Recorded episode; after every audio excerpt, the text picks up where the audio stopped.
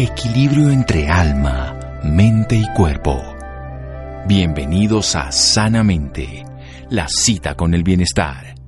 Dirige Santiago Rojas.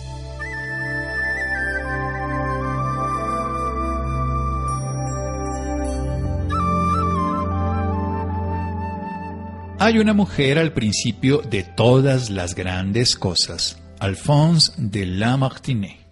Buenas noches, estamos en Sanamente de Caracol Radio. Aún estamos en el mes del amor y la amistad, ya terminándolo.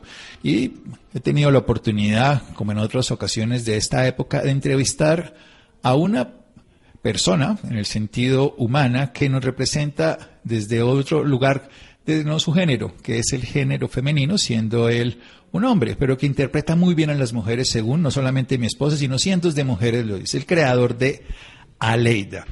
Vladimir Flores Blado, que en el 86 empezó su carrera periodística en el de República y ha publicado trabajos en Nuevo Siglo, El País, El Espectador, El Tiempo, revistas Consigna, Cromos, Credencial, Diners, y desde el 94 fue caricaturista de Semana. Él ha sido un personaje que ha tocado el corazón femenino, ha interpretado muy bien a las mujeres, que ha podido manifestar con una una viñeta que no tiene boca, pero que, habla muy claramente. Querido Blado, buenas noches. Muchas gracias por acompañarnos. Buenas noches, mi querido doctor Santiago. Muchísimas gracias por la invitación. Me alegra estar nuevamente aquí con ustedes. Exacto, para refrescarnos, porque así podemos ponernos en sintonía. ¿De dónde nace la idea de ponerle a poner una viñeta de una mujer? siendo Vladimir pues obviamente un hombre. Bueno, pues yo quería tener un personaje que no tuviera que ver con noticias ni con actualidad y para mí era un desafío y lo sigue siendo dibujar mujeres porque a pesar de que he vivido siempre rodeado de mujeres, crecí con tías, con eh, compañeras de colegio donde los hombres éramos minoría eh, y luego con muchas colegas mujeres, pues siempre viví en esa atmósfera, pero hasta hace apenas, digo apenas porque ya tengo unos añitos, hasta hace apenas 25 años ya llevé como esos pensamientos y esas reflexiones alrededor del mundo de las mujeres al papel y por fortuna conseguí una complicidad muy interesante de muchísimas mujeres, por supuesto. Algo que es evidente, las mujeres quieren profundamente a Leida porque la representa desde un hombre, pero que lo dice sin abrir la boca. Vamos a hablar un poquito al respecto de toda esta historia, de todas esas mujeres que rodearon, hablado durante su pequeña infancia, durante su vida y que le han generado una influencia suficiente para que las pueda comprender y sobre todo pueda dar su mensaje. Seguimos aquí en Sanamente de Caracol Radio. Síganos escuchando por salud. Ya regresamos a Sanamente. Bienestar en Caracol Radio. Seguimos en Sanamente.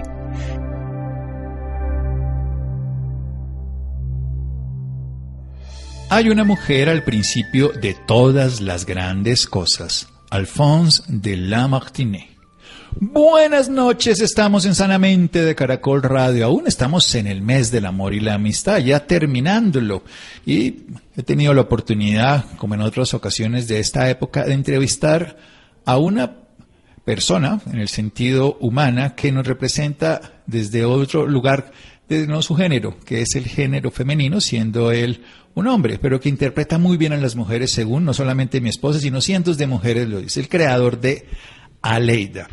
Vladimir Flores Blado, que en el 86 empezó su carrera periodística en el de la República y ha publicado trabajos en Nuevo Siglo, El País, El Espectador, El Tiempo, revistas Consigna, Cromos, Credencial, Diners, y desde el 94 fue caricaturista de Semana. Él ha sido un personaje que ha tocado el corazón femenino, ha interpretado muy bien a las mujeres, que ha podido manifestar con una, una viñeta que no tiene boca, pero que, que habla muy claramente. Querido Blado, buenas noches. Muchas gracias por acompañarnos. Buenas noches, mi querido doctor Santiago. Muchísimas gracias por la invitación. Me alegra estar nuevamente aquí con ustedes. Exacto, para refrescarnos, porque así podemos ponernos en sintonía. ¿De dónde nace la idea de ponerle a, a poner una viñeta de una mujer, siendo Vladimir pues obviamente un hombre. Bueno, pues yo quería tener un personaje que no tuviera que ver con noticias ni con actualidad y para mí era un desafío y lo sigue siendo dibujar mujeres porque a pesar de que he vivido siempre rodeado de mujeres, crecí con tías, con eh, compañeras de colegio donde los hombres éramos minoría eh, y luego con muchas colegas mujeres, pues siempre viví en esa atmósfera, pero hasta hace apenas, digo apenas porque ya tengo unos añitos, hasta hace apenas 25 años ya llevé como esos pensamientos y esas reflexiones alrededor del mundo de las mujeres al papel y por fortuna conseguí una complicidad muy interesante de muchísimas mujeres, por supuesto. Algo que es evidente, las mujeres quieren profundamente a Leida porque la representa desde un hombre, pero que lo dice sin abrir la boca. Vamos a hablar un poquito al respecto de toda esta historia, de todas esas mujeres que rodearon, hablado durante su pequeña infancia, durante su vida y que le han generado una influencia suficiente para que las pueda comprender y sobre todo pueda dar su mensaje. Seguimos aquí en Sanamente de Caracol Radio. Seguimos en Sanamente de Caracol Radio con la voz de Aleida, que aunque no tenga boca, escribe y que lo hace su dibujante y su intérprete Vladimir Flores Blado. Nos está hablando de ese desafío de poder dibujar y poder construir desde la forma en que él enfrenta la vida, pero ya no noticioso, político, sino de la cotidianidad. Su influencia femenina desde todas las personas que tuvo alrededor desde su pequeña infancia. Cuéntenos un poco de eso, Blado. Bueno, no, pues sobre todo en la adolescencia yo vivía con vivía con dos tías, una hermana y además eh, con la empleada, la señora que nos ayudaba en la casa, que además tenía otra hija. Es decir, eso eran mujeres y éramos dos hombres. Entonces eran cinco mujeres y dos hombres. El panorama todo el tiempo era giraba alrededor de las mujeres y pues aprendimos sin proponérnoslo probablemente, pero aprendimos a estar cerca de las mujeres y a entender y a veces a padecer, ¿por qué no?, esa, ese matriarcado que en última yo creo que nos dejó muchas más satisfacciones que frustraciones porque el mundo definitivamente bajo la batuta de las mujeres tiene una perspectiva más original, una perspectiva distinta, tal como nos lo ha mostrado, por ejemplo, Angela Merkel, la canciller alemana que ya va a entregar su cargo, pero que le dio un giro al papel de Alemania en la política internacional y ese es apenas un ejemplo de muchos que ha habido, como lo fue en su momento la señora Thatcher y como lo han sido tantas mujeres en el orden mundial, ¿no? Entonces, pues yo aprendí desde la casa ese papel preponderante que tiene la mujer en la sociedad y cuando decidí crear ese personaje, pues creo que ya esa experiencia previa me había permitido desarrollar ciertas habilidades y sobre todo abandonar muchos prejuicios de la sociedad machista en la que hemos crecido. Muchos prejuicios, sin duda, porque lo pone desde el otro lugar. Cuando empieza precisamente a dibujarla, ¿qué ocurre en las mujeres que tiene al lado? ¿Cómo le, le dicen, bueno, sí, no, esto así? ¿cómo, ¿Qué tanto ya una influencia ya en el personaje creado? Pues la verdad es que las primeras viñetas yo las empecé a hacer sin ninguna, por decirlo así, sin ninguna asesoría, sino que era fruto de mi observación y esa asesoría, esos consejos y esas opiniones fueron llegando a medida que el personaje se empezó a publicar y había unas mujeres que ya decían, uy, tiene razón, uy, tal cosa, y había otras que me decían, oiga, a mí me pasó esto, me pasó una cosa parecida. Y a raíz de muchas conversaciones con amigas, con familiares, con compañeras de trabajo, etcétera, etcétera, pues uno va aprendiendo también más. Eso es una cosa que se va retroalimentando y muchas veces sin que ellas se lo propongan, y sin que le, digan a uno, mire, le tengo una idea para tal cosa, simplemente las cosas van surgiendo. Entonces yo las oigo decir algo y tomo nota, digo, uy, esto me sirve para hacer una viñeta, uy, este cuento tal. Y otras veces sí es una cosa calcada. Dicen algo, yo le digo, uy, eso me sirve para una leida, pero de una. Y lo pongo tal cual, ¿no? Entonces depende mucho de las circunstancias, pero obviamente sí he recibido mucha retroalimentación. Algunas no se identifican con el personaje, les parece que es muy aburrida, que es muy seria, que es muy eh, amargada, dicen algunas, pero en su inmensa mayoría todas en algún momento se sienten identificadas con algún pensamiento, alguna reflexión de Aleida, porque al fin de cuentas tiene que ver más con la vida en general de la mujer que con una mujer específica de un estrato, de una clase, de una raza o de una región concreta, ¿no? Siempre tiene que ver es con los sentimientos, que además en muchos casos colindan o se transponen directamente con los sentimientos masculinos, pero que a los hombres tradicionalmente no nos dejan manifestar, ¿no? Hay muchas cosas de la vida sentimental, afectiva de los hombres que está como prohibido sacarla a relucir y yo me he rebelado contra eso siempre y eso sí desde muchacho, siempre he dicho, no, pues si yo quiero llorar, lloro, no importa que digan que los hombres no lloran y si tengo que ser cursi en algún momento, ¿por qué no? ¿Por qué me voy a negar esas cosas? Y pues eso también de alguna manera ha sido una motivación para decir esas cosas que se me atraviesan a mí como hombre, como macho en una sociedad machista, pero que me acercan mucho a las mujeres. Bien, como hombre en una sociedad machista, hablar el pensamiento femenino evidentemente tiende a ser mal interpretado, pero yo lo que creo, y leyendo, viendo todas las veces que he visto ese sentimiento auténtico que sale a través no de la boca, pero sí de la viñeta de Aleida, que es el sentimiento también masculino de la sensibilidad, que no nos lo permitimos y que lo tenemos todos. En últimas, al final de cuentas, por dentro somos hombres y mujeres iguales, solo que estereotipos llevan a que se favorezca de una manera. ¿Qué ha cambiado en la vida de Blado? ¿Qué le ha enseñado a Aleida?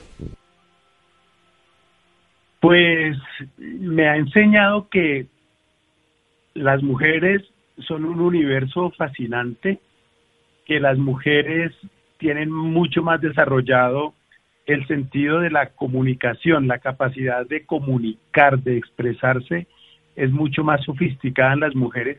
Los hombres somos básicos, los hombres somos primarios en lo que decimos, en lo que sentimos, en lo que observamos, y eso marca una diferencia grandísima entre hombres y mujeres.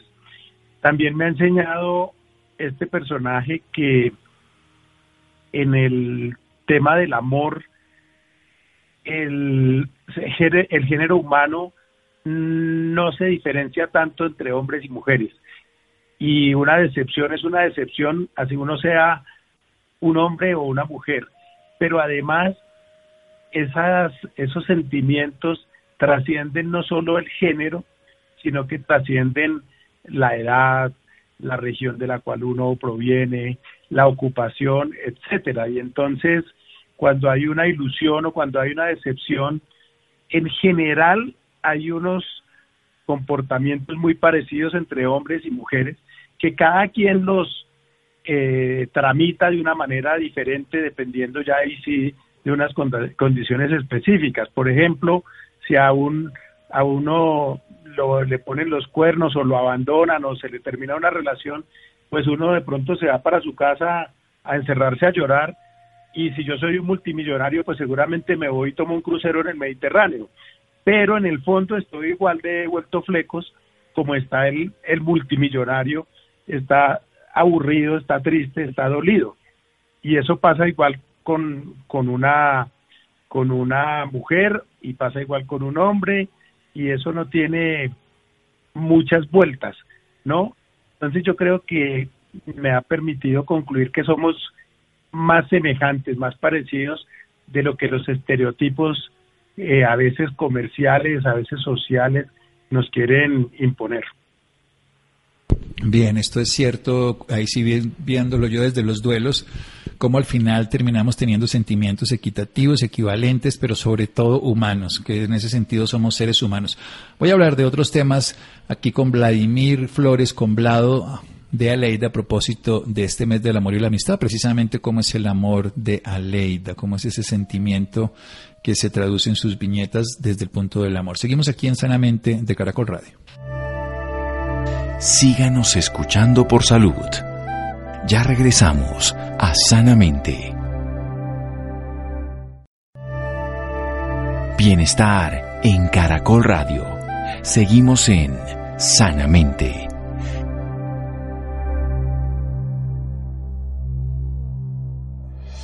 Seguimos en Sanamente de Caracol Radio, quienes dicen que nuestro cerebro en una parte es femenino y en otro es masculino, y eso tiene algo de biología, pero evidentemente aprendemos a desarrollar estrategias culturales, sociales, pero cuando vamos a las emociones primarias, son iguales en las personas que están en Timbuktu, en Wall Street o en cualquier lugar del país. También todo lo que sentimos y que recubrimos con el lenguaje y todo en su esencia es igual. Somos género humano, somos una sola humanidad. Y eso sería interesante para dejar de discriminar o de separar o de agredir a las personas por su cultura, por su raza, por su credo, porque al final sentimos igual y los daños y las agresiones y los dolores son equivalentes. Eso es lo mismo que nos está diciendo Blado a través de Aleida. ¿Cómo es el amor de Aleida? ¿Cómo siente el amor? ¿Cómo lo manifiesta? ¿Cómo lo expresa aún sin tener boca?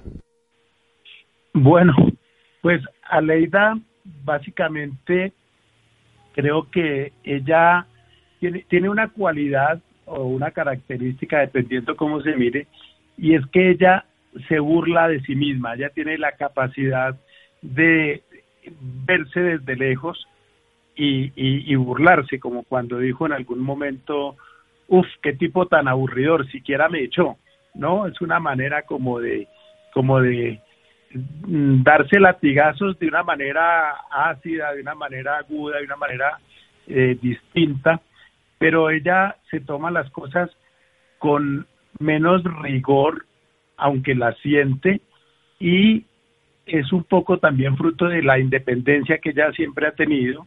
Ella quiere tener un amor sano, un amor que no la convierta en esclava ni en prisionera sino que la, le permita ser libre, le permita sobre todo, que es lo más importante en las relaciones, tanto para hombres como para mujeres, sobre todo que la persona, el individuo, pueda seguir siendo él o ella mismos, porque no puede ser que uno tenga que cambiar para agradarle a la otra persona, para estar bien con la otra persona, y uno estando con la pareja es uno y estando por fuera de eso es otro, eso no puede ser.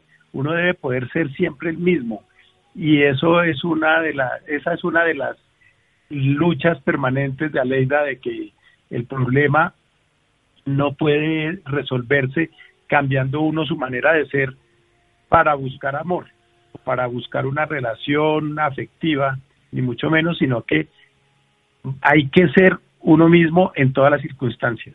Y eso yo creo que es una de las enseñanzas más importantes. Sí, la autenticidad y la coherencia que se le ve en el discurso todo el tiempo. Así de relajada, pero así de firme también. Hablemos de la boca, lo he dicho varias veces. ¿Por qué no ponerle boca a un personaje que habla tan claro? Bueno, yo lo que digo es que Aleida tiene boca, pero no se le nota, porque, eh, pero, pero yendo a la cosa meramente visual, pues uno dice, al fin y al cabo, pues es un es una ficción, ¿no? Es un personaje ficticio y así como hay unos que vuelan y hay otros que son invisibles y hay otros que tienen solo tres dedos en la mano, bueno, pues esta no tiene boca. Era simplemente una manera de diferenciarla de, de cualquier personaje, pero que obedeció también a una duda que yo tenía. Yo decía, ¿qué boca le voy a poner yo a esta mujer cuando la estaba creando hace 25 años largos? ¿Qué boca le voy a poner yo a Leila?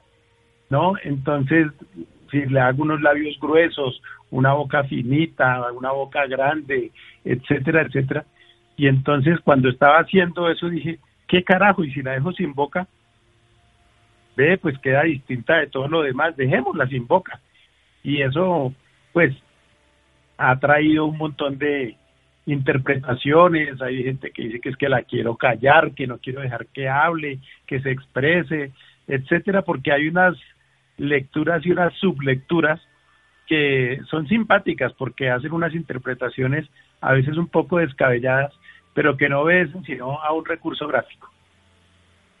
Genial, pues, pues fíjese que esta respuesta, aunque la conozco, genera todas las suspicacias y a veces termina siendo practicidad. No le puedo poner una boca que represente algo que no representa, mejor dejémosla sin boca, que sea la boca que hable de acuerdo a como lo sienta, ¿no? Para no estereotiparla demasiado, ponerla tan, tan neutra que cualquiera, cualquier boca puede hablar ahí, por decirlo de esa manera. Claro, y de hecho para mí sería más fácil que tuviera, si le pintara boca, porque me ayudaría a, reírse, a, llorar, a, hacer otra cantidad de gestos. Pero eso me permite pues que cada cual de alguna manera la interprete, que es lo mismo que Aleida no tiene voz y entonces para cada persona al leer a Aleida pues se imaginan una voz que en el momento en que yo llegue a estar la voz de Aleida van a decir, uy no, pero yo me la imaginaba una voz más dulce, más grave, más fuerte, más eh, melódica, etcétera, ¿no? Entonces, que cada quien se la vaya imaginando, eso me parece interesante. Con toda seguridad nos imaginaríamos una voz totalmente distinta a la que tendría ella, pero le pondríamos. A mí me pasó con Mafalda chiquito cuando lo oí en argentino, me sonó extrañísimo. Pero obviamente tendría que ser argentina y la que le pondría. Pero lo que sí es interesante es cómo de todas maneras nosotros podemos, sin que ella haga ningún gesto, poderle entender sus sentimientos y esa es su grandeza sin que haga gestos, que bien decimos la boca muestra la mala cara, como dicen popularmente, uno no tiene la culpa de la cara con la que naces, pero sí tiene la responsabilidad de la cara que pone. Pues Alaida pone la misma cara, pero lo que dice cambia de acuerdo a sus sentimientos. ¿Qué ha ocurrido en su relación cuando ve a una mujer experimentando la historia de Alaida, su pareja, alguna amiga y todo? ¿Cómo, cómo funciona el blado hombre frente a esto?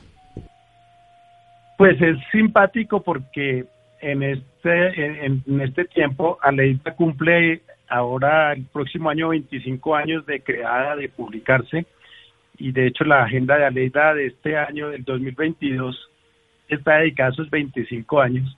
Y pues en esos 25 años, evidentemente he tenido parejas distintas y hay casos en que me dicen, me pasó lo mismo, hay casos en que me dicen, no me manden mensajes con Aleida. Hay casos en que me dicen, eso le pasó a una amiga. ¿No? Sí, como si fuera, sí, me está hablando a través de ella, no hábleme de frente. Exacto, exacto, tal cual. Me pone, la pone la, la pobre como si fuera mensajera.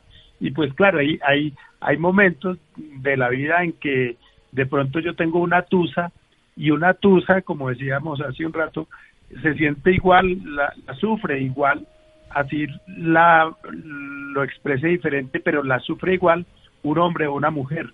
Y de pronto a veces pues también me ha servido para encauzar ciertas ciertos sentimientos, ciertas frustraciones mías de hombre, pero que se traducen en eso, en sentimientos, en reflexiones que no tienen género ni tienen sexo sentimientos auténticos, sí, que son humanos. Yo creo que hay que algún día entender que está el género humano, que a veces se biológicamente manifiesta masculino o femenino, pero que es el género humano. Al final, en esencia, somos lo mismo. Y si nos vemos desde esa realidad, podemos comprender mucho más al otro. Y creo que 25 años de Aleida siguen así. ¿Va a ser como Mafalda, que nunca cambia de edad, en el buen sentido del término? Sí, yo creo que esa es la ventaja de uno ser una tira cómica, que no tiene que envejecer, que no se tiene que deteriorar, que puede cambiar de peinado de un momento a otro y de ropa y de todo, pero sí puede seguir siendo la misma, perenne, sin, sin cambios ni deterioros sobre todo, que son los que uno va viendo a medida que va creciendo y que va pasando calendarios, ¿no? Sí, es un regalo de la vida ser eternamente joven, pero sobre todo eternamente auténtica, ¿no? Cosa que me parece mejor. Eternamente ella, sí. Que creo que es la, parte, sí. la parte más importante, perdón, la que es mantener ese espíritu de Aleida esa personalidad, esas características que la hacen tan especial y tan distinta, ¿no? Ese, eso es lo más importante, aunque cuando arrancó Aleida no había redes sociales, no había eh, aplicaciones para conseguir pareja, etcétera, etcétera, pero al final del día todas estas cosas terminan siendo solo herramientas para llegar a lo mismo y es a manifestar los sentimientos, a entablar relaciones, a establecer vínculos con otras personas y pues en muchísimos casos obviamente eh, relaciones sentimentales, vínculos afectivos, ¿no? Relaciones sentimentales o vínculos afectivos. Yo creo que los seres humanos, independientemente que cambie el modelo del matrimonio, que es una invención humana, porque el matrimonio sí es creación humana y la socialización de las relaciones, pero los sentimientos siguen siendo muy primarios y probablemente pasarían miles de años antes de que los cambiáramos. Luego, el seguir sintiendo y el seguir manifestando eso de una manera auténtica. ¿Qué tanta compasión, tristeza o frustración le genera a usted hacerlo cuando toca esos sentimientos? ¿Cómo los ve ya no, volviéndolos a la realidad humana externa, sino en su vínculo con ella? ¿Cómo es su relación? ¿Cómo es su diálogo con ella, su construcción? Bueno, pues el, como decía, el principal eh, compromiso, el principal desafío más bien, es que ella siga siendo ella, porque al final del día yo no soy ella. Aleida tiene su propio plan de vuelo, su autonomía, su sensibilidad, su punto de vista, sus ángulos para abordar la realidad. Entonces, para mí siempre es eso y a veces, de hecho, se me ocurre una frase y me toca reelaborarla porque se me ocurre en términos o en términos de hombre o en términos de hablado. Y yo digo, no, chico, tengo que decirlo en términos de mujer y en términos de Aleida, ¿no? Entonces, digamos que es esa, esa, esa, ese procesamiento permanente de las cosas, pero en algún momento, hace muchos años, me pidieron una entrevista mía con Aleida y fue muy interesante porque me tocaba a mí desdoblarme porque yo hacía las preguntas y las respuestas, no las yo preguntaba como un lado y Aleida me respondía como Aleida. Y en algún momento dado yo me sentía literalmente me sentía otra cuando hablaba como Aleida, ¿no?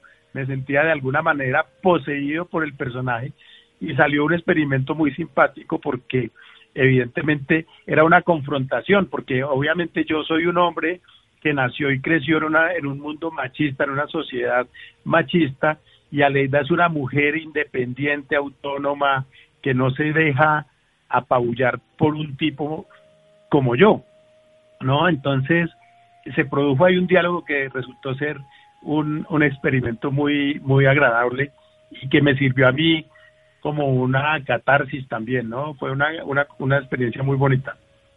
Sin duda, Aleida cuando aparece hace 25 años, recordemos por ejemplo a principios del siglo que aparece Betty la Fea, que en su momento era costumbrista y era cotidiana, hoy es visto como una telenovela machista totalmente diferente a como fue concebida y en su momento era perfectamente lógica. Eh, Aleida no ha cambiado en 25 años, o sea que ha generado un movimiento que probablemente en unos años hasta se quede corto. ¿Para dónde va Aleida? ¿Qué va a pasar con ella? Ya sabemos que no va a envejecer, que no va a tener boca, pero ¿qué puede pasar con ella? Bueno, puede pasar que la veamos en distintos escenarios, de hecho, ¿no? Puede pasar, por ejemplo, que llegue a las tablas, que llegue al teatro para celebrar esos 25 años y que la podamos ver en escena, que podamos ir a verla y a oírla en un teatro representada por alguna actriz mm, siguiendo alguna alguna dramaturgia, por llamarlo así. ¿No? Es, eso, por ejemplo, es, una, es un proyecto en el que estamos trabajando como parte de esa celebración de esos 25 años que se cumplen el año entrante. Entonces, sí, hay, hay, hay distintas eh, posibilidades. Siempre he soñado con un café de Aleida, no sé si algún día lo llegue a llevar a la práctica, a la realidad, pero un café ambientado en el mundo de Aleida, donde lleguen las personas a sentarse a conversar como si estuvieran en la sala de su casa y no en un restaurante con sillas altas ni nada, sino un café sentados con sillas bajitas, con sillones, con mesas, con lugar, un lugar bien agradable para pasar un buen rato, ¿no? Son cosas que pienso, que pienso así. Y ya en el futuro de ella, pues Aleida, como ya lo hemos hablado en algunas otras ocasiones, Aleida vive en la búsqueda permanente del amor, y aunque le pasa como en los tangos. Eh, los cantantes de tango los traicionan, los abandonan, se les mueren las parejas, etcétera, pero siempre le están cantando al amor. Aleida siempre está pensando en el amor, así a veces tenga sus tropezones. Me hizo pensar usted en 221 Baker Street, la dirección ficticia donde Sherlock Holmes vivía, pero si uno se va a Inglaterra, a Londres específicamente, la encuentra. Encuentra la casa de Sherlock con todos los espacios de Sherlock, hasta la pipa, el violín y todas las cosas de un personaje ficticio de Sir Arthur Conan Doyle. O sea que tendremos algún día la casa de Leida para tomarnos un café con toda su condición que le hemos dado vida. Bueno, Harry Potter hizo lo mismo, ¿no? Se construyó todo, J.K. Rowling generó todo ese mundo mágico y hoy en día no solo en estudios, en Universal Studios, sino en muchos sitios está eso. Pues ojalá tengamos la oportunidad, además de conocerle la voz que usted le va a poner o la actriz que la va a representar, para saber qué tanto se parece a la nuestra o a la que cada mujer la haya escuchado. Eso nos va a dar por lo menos un matiz de interpretación, máxime que no le hemos conocido la boca, pero sí le hemos conocido la resonancia en la voz. Mi querido Blado, entonces 25 años, felicitaciones, qué maravilla. Pues muchísimas gracias, mi querido doctor Santiago. Yo creo que esos 25 años de Aleida que vamos a celebrar en el 2022 van a ser muy gratos y van a ser también una posibilidad de acercarnos más al público, de compartir experiencias, de intercambiar ideas y sobre todo reflexiones y sentimientos. Muy bien, reflexiones y sentimientos que es lo que nos une. En 25 años no ha cambiado y en otros 25 tampoco cambiará. Somos género humano, somos seres humanos y lo sentimos plenamente. Y para terminar, último minuto, ¿creen el amor? Vladimir Flores, no le estaba hablando a, a Leida para que le para ver qué le contestaría Leida de eso creo en el amor, pero ciento por ciento, por supuesto que creo en el amor. Eh, soy un enamorado, soy detallista, soy cursi, soy cariñoso, eh, sufro cuando me va mal, me dan unas tusas horribles, si fracasa una relación, claro que sí, estoy en eso y no podría ser Aleida si no creyera en el amor. Claro, sí, hay que creer en el amor y poder sentir, poderse poner en lugar de Aleida y amar inteligentemente como lo hace ella y bueno, y aprender de ella como hombre o como mujer. Un abrazo, Blado. Muchísimas gracias. Otro para ustedes y para toda la audiencia de Caracol. Seguimos en Sanamente de Caracol Radio. Síganos escuchando por salud. Ya regresamos a Sanamente. Bienestar en Caracol Radio. Seguimos en Sanamente.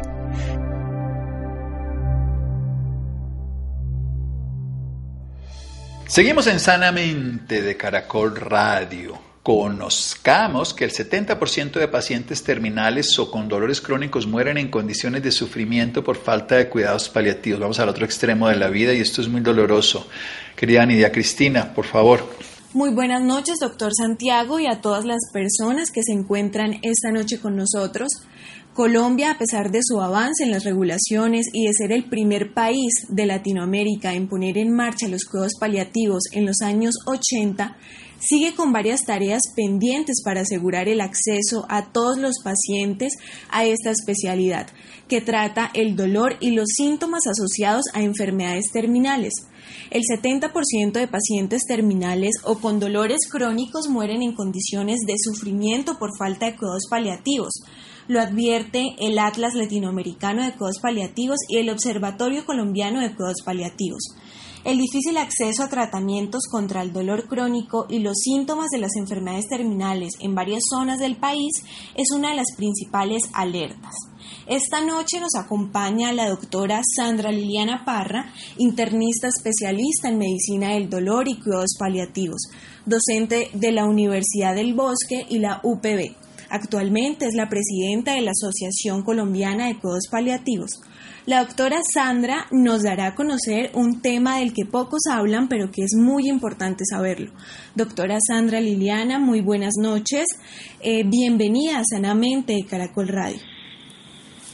Hola, muy buenas noches. Muchísimas gracias por la invitación. Eh, y bueno, gracias por poder tener este espacio para poder hablar de este tema tan importante. Muchas gracias por compartir sus conocimientos, doctora Liliana. Pero para contextualizar un poco, ¿qué son los cuidados paliativos y cuál es su importancia? Bueno, es muy importante recalcar que los cuidados paliativos no solamente son una especialidad, son una filosofía de cuidado.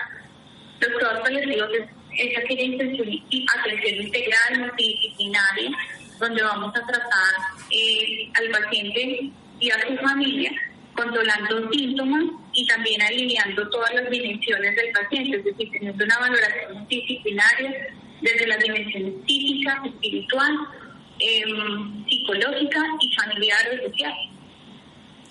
Entonces, es aquí la importancia de, de, poder hacer esta valoración integral a pacientes con enfermedades crónicas, porque sabemos que cualquier enfermedad crónica y sobre todo en sus estados más avanzados, eh, pues van a tener implicaciones en todas las dimensiones de la vida de la persona y también comprometen eh, a la familia y a los cuidadores eh, y que ellos también pues hacen parte de, esa, de ese centro de cuidado a partir de cualquier equipo de cuidado establecido. Muchas gracias, doctora Sandra. Pero, ¿qué es lo que el Atlas Latinoamericano de Cuidados Paliativos advierte? ¿Qué es lo que sucede? Pues mira, eh, digamos que es importante reconocerlo, entender que aún estamos muy debajo del número de servicios ideales, pues digamos que el número lo tomamos eh, de la Asociación Europea, que es dos servicios por cada 100.000 habitantes. En Colombia tenemos 0.9 servicios y estamos hablando de las grandes ciudades, advirtiendo que también tenemos una gran deuda con las, eh, las zonas más apartadas, las áreas más apartadas, las vinequías, la Guajira, algunas zonas de la costa atlántica, eh, que donde, donde realmente ni siquiera tenemos eh, un número cercano a este punto nueve de número de servicios por mil habitantes. Entonces, realmente la situación en Colombia, si bien cuando comparamos con años previos, hemos, previos hemos avanzado tanto, eh, aún hace, hace, falta, pues hace falta la atención tanto en la consulta externa, como en las, en las IPS, es decir, en los hospitales o clínicas, y también en la atención domiciliaria. Entonces aún estamos eh, con una deuda importante de servicios eh, para poder atender toda esta población que, como tú dijiste, tiene grandes necesidades desde el punto de vista sintomático para mejorar su calidad de vida y sobre todo en las etapas finales, que es donde nuestros tratamientos más activos, aún nos falta eh, poder cubrir a todos estos pacientes y que puedan tener una mejor calidad de vida en el de una enfermedad crónica y una buena muerte en el caso del, del escenario de terminalidad. Pero ¿cuál es eh, ha sido ese obstáculo para que solamente eh, como que em, los departamentos eh, principales sean los que tienen acceso a a, esta, a estos cuidados? Pues realmente, digamos que hay muchas barreras, obviamente parte de la estructura o cómo está estructurado nuestro sistema de salud, es un sistema de salud centralizado, que realmente dentro de las políticas públicas que se han instaurado en los últimos años, esa visión de salud pública que está teniendo el Ministerio ha entendido un poco esta problemática y la importancia de llegar a las regiones, no solamente que el paciente llegue a la atención, sino que también los servicios de salud de calidad lleguen a las regiones. Eh, pero digamos que esto es todo un cambio de política institucional y de estructura, parte de ahí un poco, obviamente también tiene que ver con las estructuras de las IPS, eh, con que tantas, eh, digamos, entidades tengan las EPS en las diferentes regiones porque obviamente pues primero tiene que haber una cobertura de la EPS, debe haber una EPS que garantice este servicio y también obviamente hay algunas otras barreras como, como la importancia que las EPS reconozcan eh, que deben tener profesionales de todo paliativo dentro de su staff, dentro de su, digamos, de su parrilla de especialistas. Eh, también algunas IPS, esto también ha venido cambiando, van a venir entendiendo la importancia de esta atención multidisciplinaria dentro de las instituciones. Entonces, obviamente, hay muchos factores, es decir, a todo nivel hay situaciones que limitan o que generan estas barreras y que estamos identificando.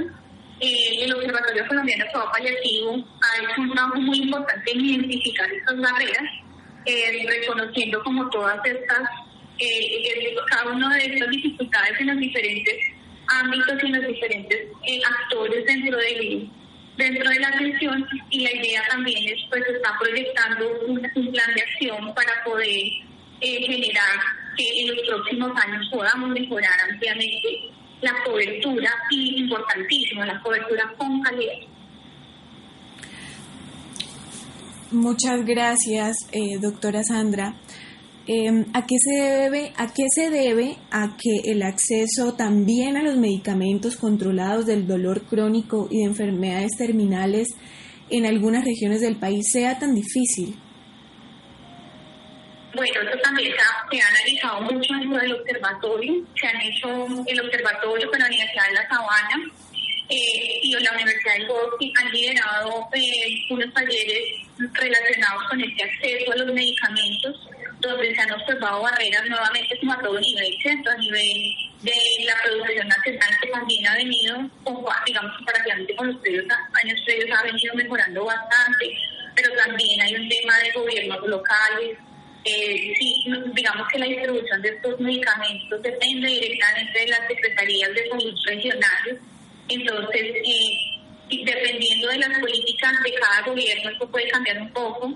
Entonces, a veces esa accesibilidad y esos recursos que tienen que haber, porque para eso tiene que haber un recurso, ¿cierto?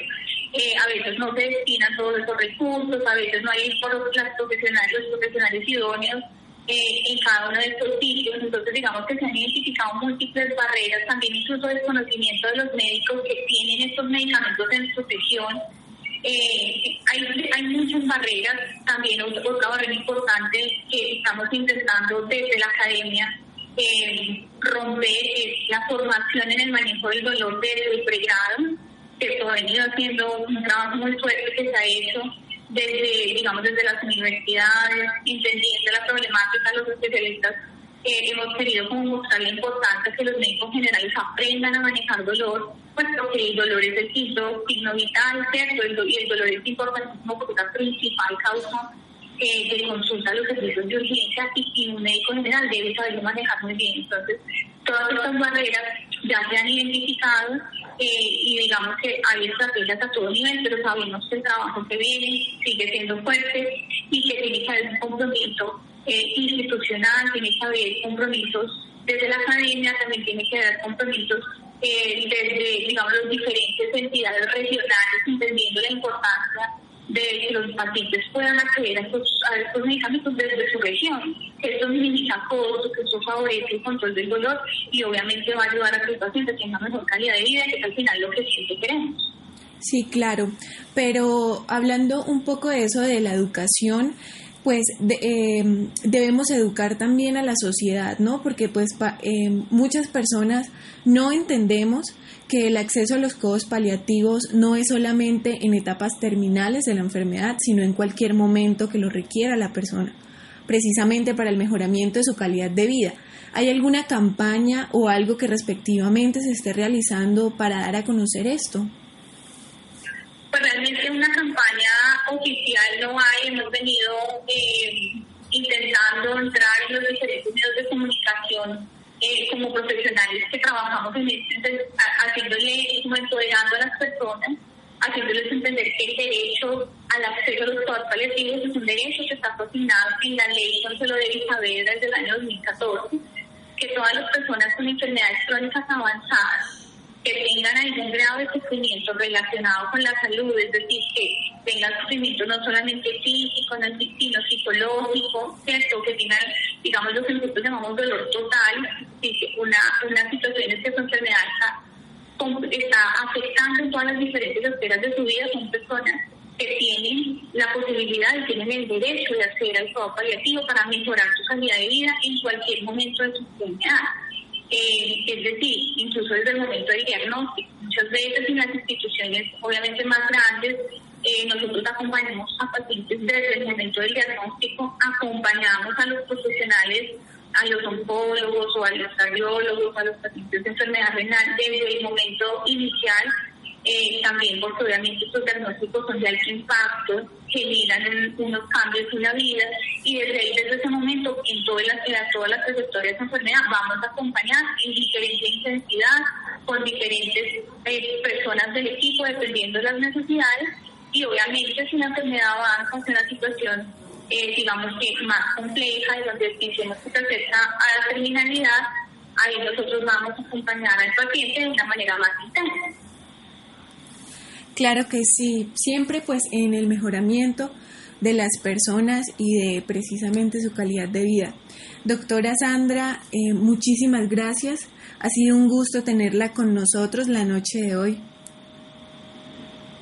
Muchísimas gracias a ustedes por la invitación y bueno, también como recordar, invitar a las personas a que, a que si realmente no los han enviado un servicio paliativo, eh, soliciten su derecho, que siempre verifiquen que las personas que están brindando el servicio sean personas idóneas, esto también es muy importante, eh, y que obviamente recuerden que a pesar de una enfermedad crónica hay maneras de mejorar la calidad de vida y que podamos vivir, digamos, en el marco de una enfermedad crónica con la mejor calidad posible. Claro que sí, tener la certeza que vamos a terminar nuestra vida de una manera plena y al menos em, conscientes de lo que está sucediendo con nosotros. Muy buenas noches, doctor Santiago, y a nuestros oyentes les deseo una feliz noche. Bueno, Anida Cristina, muchas gracias por la nota. Muy doloroso la carencia de apoyo a un paciente en su fase terminal en toda esa etapa de la muerte. Muchas gracias a Fer, muchas gracias a Iván, Ricardo Bedoya, Yesid Rodríguez. Quédese con una voz en el camino con Ley Martín. Caracol piensa en ti. Buenas noches.